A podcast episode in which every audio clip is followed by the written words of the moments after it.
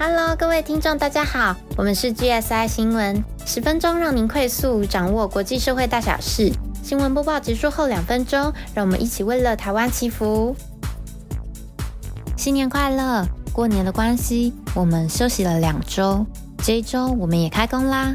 今天的新闻会由 Robert、Claire、Shirley 来共同播报，为您播报二零二二二月四日至二月十日的新闻要闻。但是过年的两周，我们也有挑选出重要的新闻哦。第一则，我们来看国内外疫情。接下来，台湾外交进展。第三则，南韩在冬奥赛事神展开。第四则，俄乌战争。我们放假休息了，但是病毒没有休息哦。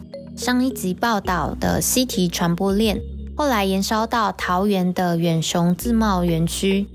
原来是两名电子厂的移工，一月九号也有到西提用餐，但是没有起连制，又加上资讯落差，回宿舍睡后十二天才发现确诊，又加上宿舍环境是上下通铺，是二十四人挤一房，传播力很惊人。到一月二十四日，雅旭群聚案例已有破百人。虽然二月八号市府声明说。雅旭群聚案的裁剪已经在收尾了，但仍陆续有验出确诊者。另外一条比较大的传播链，则是二月四日全家子公司日益物流大西仓的群聚案。到现在，这条传播链还没有断。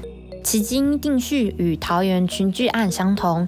国内一月二十二号确诊人数有一百二十九人，但隔天就降到八十七人。自一月二十七号到现在，每天确诊人数大概都在五六十附近徘徊。中山医谢中学医师认为，春节期间九天连假虽然新增不少的本土新冠案例，不过多为接触者裁剪以及隔离裁剪。接触者裁剪的意思是和确诊者有接触，像上述的雅旭群聚案。隔离裁剪的意思是在居家隔离时染疫，下面会再提及到本土个案数和裁剪阳性率并没有大幅增加，表示疫情仍然在稳定控制中。隔离裁剪的部分，我们稍微提一下：一月三十一日至二月九日，北市本土案例一百八十八例中，有一百二十三例都是在居家隔离时阴转阳的。占了六十五趴。台大院长黄立明认为，部分阴转阳的个案，可能是因为被关起来才染疫的，要重视气溶胶传染。气溶胶传染的意思是指固体或液体在空气当中悬浮而造成的传染。台大医师李炳颖则推测，是因为天气冷，天气冷的话，病毒会在环境里存在比较久的时间。接下来，连假结束后的两周将是观察期。如果十四天后疫情仍然稳定，就代表春节连假的风险就正式解除。至于施打疫苗的部分，自二月九日起，已完整接种两剂疫苗满十二周且满十八岁以上的民众，可以三阶段分流来预约疫苗追加剂，并在二月十四日起开始接种。二月八日下午两点起，听众就可以到预约平台一九二二进行预约资格查询喽。根据约翰霍普金斯大学数据，全球 COVID-19 确诊数八日突破四亿人，累计死亡人数超过五百七十六万人，其中有至少五十万人是在去年发现 Omicron 变种后染疫身亡。美国目前累计逾七千七百零三万人确诊，九十万人病末，位居全球第一。印度累计超过四千两百万人数，位居全球第二。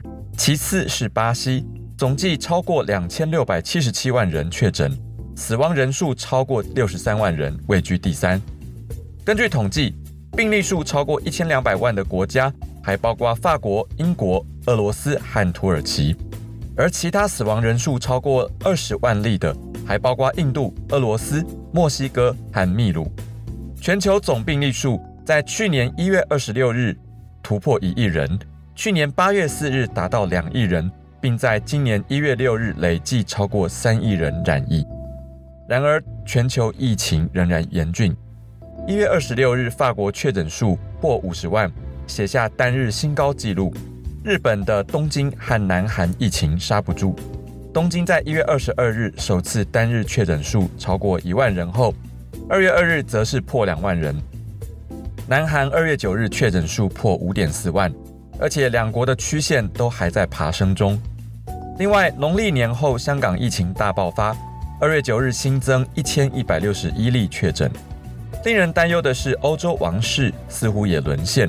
继丹麦女王玛格丽特二世染疫后，西班牙国王菲利普六世也传出确诊。还有斯洛维尼亚总理杨萨在一月十七日时接受印度电视台访问，透露斯洛维尼亚正与台湾洽谈互设代表处。然而二月九日，杨萨也传出确诊了。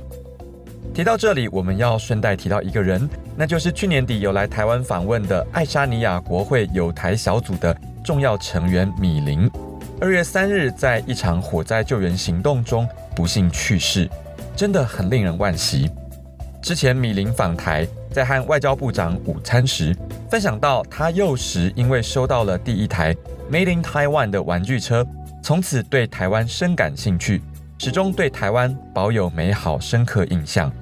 他是我国重要的朋友，长期致力于促进台湾与爱沙尼亚之间友好的合作关系。下一则，我们来转换一下心情。一月二十五日时，欧洲议会外国干预欧盟民主程序特别委员会 （INGE） 调查报告指出，欧洲公民和政府官员绝大多数没有意识到中俄等外国专制政权的严重威胁。且由于 INGE 在十二月初派出史上首次官方代表团访问台湾，代表团长格鲁克斯曼说：“我们鼓励欧盟和台湾之间增加经济、科学、文化、政治和人文交流，以及最高等级的议会合作。”这次调查报告也把访台成果纳入报告，肯定台湾抵御中国假讯息的攻击成果。这项报告预计将在欧洲议会三月全体会议上投票表决。我们会继续为听众们追踪，请记得开启小铃铛订阅起来哦。还有，为了因应中国在国际上的施压，二月九日，澳洲外长佩恩和立陶宛外交部长 Lansbergis 双方同意加强合作，应付中国的战略挑战，呼吁志同道合的国家。联合起来反对中国的经济压迫。中国是大国，可是真的不遗余力的用各种手段压迫他国耶。北京冬奥开幕以来，争议一直不断，尤其是比赛的公平性更受到质疑。之前在短道竞速滑冰两千公尺混合团体接力赛的项目中，中国队才靠着美国队和俄罗斯奥委会队犯规。来挺进决赛摘金。二月七号，男子短道竞速滑冰一千公尺的准决赛，原本南韩选手黄大宪和李俊瑞以分组的第一、二名晋级了。但是比赛结束后，大会认定两人在比赛中变更赛道的过程犯规，因而两人的资格都被取消。也到了决赛。原本第一名的匈牙利选手刘少林却被判黄牌，因此由原本第二名的中国选手任子威拿到金牌。比赛的当下，两人发生推挤，但是裁判认定刘少林犯规在先，两次犯规造成的黄牌，使得刘少林的成绩被取消，由任子威递补金牌，而原先第三名的中国选手李文龙也递补成银牌。让中国队实现了金包银。韩国啊，不满判决，向国际滑冰总会 ISU 与国际奥会提出抗议，但是遭到了驳回。ISU 认为裁判有经过影片审查，所以支持最终的决定。对此，气炸的南韩有记者发文，干脆就让中国啊把奖牌都拿走好了。不过很神奇的是。在二月九号，男子短道竞速滑冰一千五百公尺的项目，是由南韩选手黄大宪来夺下金牌啊！反倒是日前一千公尺有夺金争议的任子威，在准决赛时被裁判认定他非法阻挡加拿大的对手，因此被裁定失格，提前出局 out。天哪，这是什么神展开的剧情？哇，真的太神奇了！就连南韩总统文在寅发文的祝贺词，也形容这次的夺金啊，是让冤屈一扫而空。接下来我们要继续来关心俄罗斯乌克兰情势。一月二十三日，美国撤离乌克兰使馆人员，美国并对在乌克兰的美国公民警告说，安全局势可能会在没有任何通知的情况下恶化。一月二十四日，英国也开始撤离，随后一月二十六日，加拿大也跟进。从一月底开始，俄罗斯就扩大海空演习，二月初有六艘俄国军舰。正从地中海前往黑海进行海军演习，而乌克兰军方也预告将从二月十日开始演习，向俄罗斯及白俄的联合军演务别苗头。在乌克兰的首都基辅，稍早也有办了一场民防训练，由军队教官带领几百名民众扩大演练，怎样防守城镇，要让胆敢入侵的俄罗斯付出惨痛代价。与此同时，北约最近也在亚得里亚海进行冷战结束以后地中海最大的一次海空演习，包括美军杜鲁门号航空母舰，还有意大利的加富尔号航空母舰一起展示火力。北约各国摆出壮盛的海空军，暗示普京要是胆敢开战，就要有丧失空优的觉悟。美国太空科技公司六日公布最新的卫星空拍图。显示大量的陆空军正集结在白俄罗斯和乌克兰的边境，距离乌克兰不到五十公里。一月二十二日的日内瓦会谈是美俄双方外交官第二度的会谈，被视为情势失控前解决危机的最后机会。然而，双方会前就都表示不期待会谈能有突破。事实上，会谈真的没有进展，反而是二月七号，法国总统马克宏。在克里姆林宫和俄罗斯总统普京两人单独会谈五个半小时，似乎可见一丝曙光。马克宏是俄国在乌克兰边界集结大军以来首位到访莫斯科的欧美国家元首。然而，会议一开始，普京与马克宏在一张四公尺的长桌，两人分坐两端来进行会谈，意外的引起热议。会后，马克宏表示，接下来几天非常关键。双方有意愿共同确保欧洲的稳定和安全的新秩序。为了维持欧洲大陆的安全，我们不能重蹈过往的覆辙。普丁也在尾声时向记者承诺，将会尽力的找到折中办法。好的，我们今日新闻播报到此。在节目最后，我们邀请您与暖心的 Grace 为我们的世界一同祈福。今天资料来源主要是风传媒、UDN、健康远见、LTN。ET Today、奇摩新闻网、经济日报、苹果新闻网、华视新闻网、希望之声、CNA、中视新闻台、环宇新闻台湾台以及中央流行疫情指挥中心记者会。